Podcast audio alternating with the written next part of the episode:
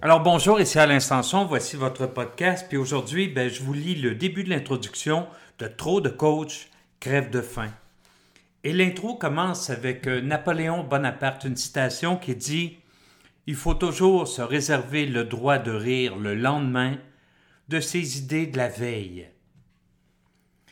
Ce qui amène à la première partie de l'intro, c'est pas ce à quoi vous vous attendiez, n'est-ce pas? Je sais, on vous avait dit que ce serait facile, il vous suffisait de payer, de suivre le cours, et les clients allaient se pointer à votre porte. Une fois diplômés, c'était tout cuit dans le bec. Les clients allaient inévitablement se presser parce que vous seriez en mesure de leur rendre de grands services. Vous avez donc fait ce que vous aviez à faire. Vous avez payé, vous avez étudié, le cœur vous battait très fort quand vous avez obtenu votre accréditation, et depuis, vous attendez. Il y a certes eu des clients, des gens que vous avez servi bénévolement en vous disant que vous preniez de l'expérience. Vous avez même fait paraître une publicité dans votre hebdomadaire local. Mais depuis, rien. Vous passez vos journées près du téléphone tout en aménageant votre bureau, vous décorez vos murs, configurez votre ordinateur et mettez sur pied votre système comptable. Mais les clients, ces gens qui devaient supposément affluer parce qu'ils avaient besoin de vous, vous n'en croisez pas vraiment. Au point que, même si votre formation est officiellement terminée et que vous n'avez plus rien à apprendre, vous avez osé débuter l'écoute de ce livre. Hier encore, lors d'une rencontre fortuite, vous avez échangé avec une personne qui aurait visiblement eu besoin de vos services. Vous lui avez dit que vous étiez coach, mais cela n'a pas semblé avoir eu d'impact. Vous auriez dit que vous veniez de la planète Saturne et elle aurait semblé plus intéressée. On dirait que les gens ne réalisent pas tout ce que vous pouvez faire pour eux. Se pourrait-il qu'il manque un petit quelque chose à votre formation? Se pourrait-il que vous n'arriviez pas à vous vendre? Remarquez que vous n'êtes pas seul. Si tel est le cas, ben, bienvenue dans le club. Je sais que ce sera une mince consolation, mais les coachs ne sont pas les seuls à qui on a promis une abondance qui, malgré toute logique, n'est pas au rendez-vous. Il y a les formateurs.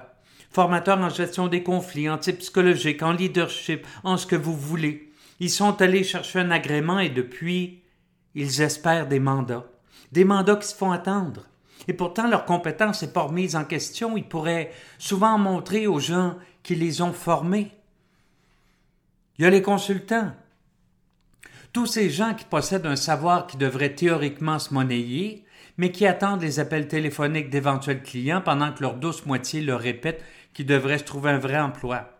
Ne serait-il pas temps qu'ils les trouvent, ces fameux clients qui leur permettront de prouver à leur parenté qu'ils avaient raison d'aller chercher cette expertise? Il y a aussi les professionnels, avocats, conférenciers, organisateurs d'événements, thérapeutes, etc.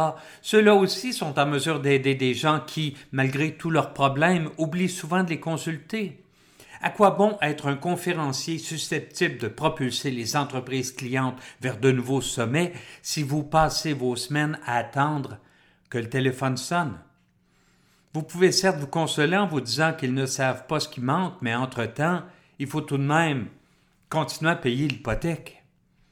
Tous ces gens partagent votre sort actuel de coach. Tous ces gens pourraient aider des gens à améliorer leur sort. Le problème, c'est qu'au lieu d'aider les gens chaque jour, ils angoissent en regardant s'empiler leurs comptes à payer. Au lieu de rencontrer des clients, ils profitent de ce creux pour faire le lavage ou la vaisselle. Au lieu de trouver de nouveaux clients, ils naviguent sur Internet en espérant que le téléphone finisse par sonner.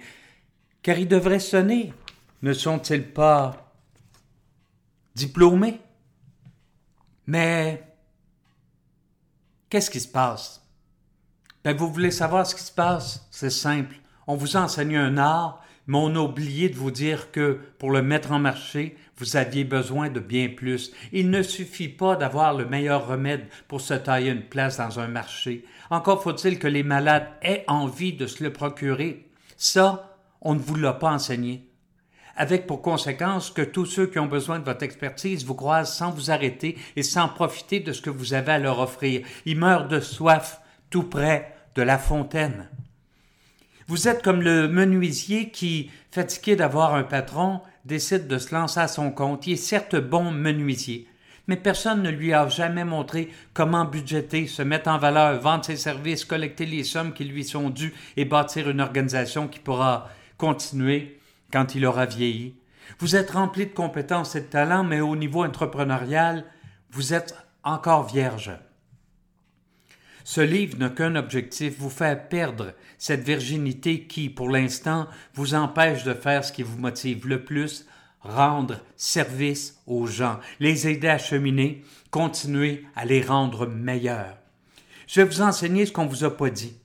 Les bases du marketing et ce qu'il faut pour vous lancer et rester en affaires. Vous pensez que votre formation était terminée, eh bien elle ne fait que commencer. En obtenant votre accréditation, vous venez de vous mériter le ticket d'entrée vers une aventure qui vous permettra de prospérer à mesure que vous aiderez vos clients à mieux profiter de la vie. N'allez donc pas remettre en question tout ce qu'on vous a enseigné. Ce savoir constitue un précieux capital et, jumelé à votre parcours de vie, il vous confère une unicité vous permettra de vous tailler une place dans un marché ultra concurrentiel. Mais si vous ne lui ajoutez rien, il ne pourra pas servir. Tout comme la graine qui a besoin d'eau, de soleil et d'un terreau riche, votre savoir a besoin d'apports diversifiés, de divers types de savoirs pour vous apporter les bénéfices que vous anticipez, mais dont vous doutez un peu plus chaque jour.